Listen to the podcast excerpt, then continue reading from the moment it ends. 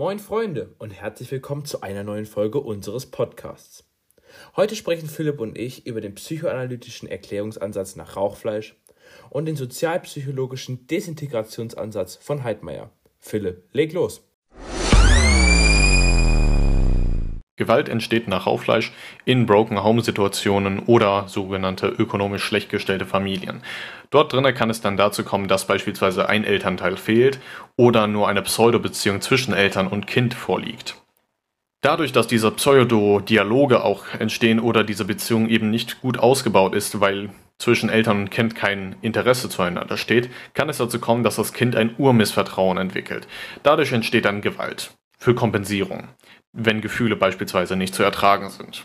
Die Ausbildung des U-Missvertrauens ist deswegen eine große Gefahr einer Traumatisierung, die sehr gravierend ist. Das nicht gelernte Vertrauensschenken oder Beobachten der Eltern, wie diese nicht miteinander zurechtkommen, projiziert eine subjektive Bedeutung auf das Kind. Schenken nicht nur Vater und Mutter ihr Vertrauen, sondern auch Eltern und Kind kein Vertrauen, dann ist das Kind im Prinzip auf sich allein gestellt und kann so Störungen wie Narzissmus entwickeln. Des Weiteren kann es eben ein großes Problem sein, sich in der Sozialisation einzufinden bzw. zu integrieren, eben weil man durch die Eltern nie die soziale Komponente gepflegt hat durch das Vertrauen. Wie gesagt, redet man von einer Broken Home Situation, dass es dazu kommt. Das liegt eben an den Eltern, wenn die beiden sich trennen oder eben kein gutes Verhältnis an sich schon miteinander haben.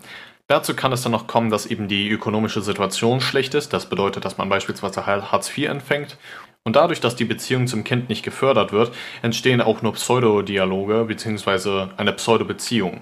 Die Gewalt, die in der gesamten Situation dann entsteht, ist dann einfach nur da, damit man seine schlechten Gedanken etc. kompensieren kann. Das einzige Problem an dieser gesamten Sache ist dann halt eben, dass diese Dinge sich im späteren Leben zeigen können, beispielsweise bei der Berufswahl. Wenn man an sich gewalttätig ist oder eine gewalttätige Einstellung hat, kann es dazu kommen, dass diese Gewalt sich dann auch eben in der Sozialisation zeigt, beispielsweise wenn man Vorstrafen hat. Und dadurch ist es ein erneutes Problem, wenn man im späteren Leben beispielsweise auf der Berufssuche ist. Nun kommen wir zu dem sozialpsychologischen Desintegrationsansatz nach Wilhelm Heidmeier. Die Grundstruktur liegt laut Heidmeier darin, dass Jugendliche in der heutigen Zeit viel damit zu kämpfen haben, die richtigen Entscheidungen in ihrem Leben zu treffen, da es viele Handlungsmöglichkeiten gibt. Dies setzt die Jugendlichen enorm unter Druck und führt laut Heidmeier zu einem erhöhten Anpassungsdruck. Einerseits haben die Jugendlichen enorme Wahlfreiheiten im Gegensatz zu den Jugendlichen in der Vergangenheit. Jedoch führt dies andererseits auch zu einem erhöhten Gestaltungszwang. Dieser Zwang findet häufig auf drei Feldern statt. Das erste Feld beschreibt unter anderem die Leistungen, welche von den Jugendlichen zum Beispiel in der Schule erwartet werden. Das zweite Feld wird unter anderem durch Selbstdurchsetzung beschrieben, welches zum Beispiel durch äußerliche Attraktivität erreicht werden kann. Das dritte Feld beschreibt einen Aufstieg, welcher als Beweis bzw. Demonstration von Stärke dient. Dieses Phänomen bezeichnet Heidmeier als Ambivalenz. Dadurch, dass die Jugendlichen eine Entscheidung treffen, wer und vor allem was sie werden möchten, integrieren sie sich im nächsten Schritt in die soziale Gesellschaft, indem sie sich an das gesellschaftliche Leitbild halten.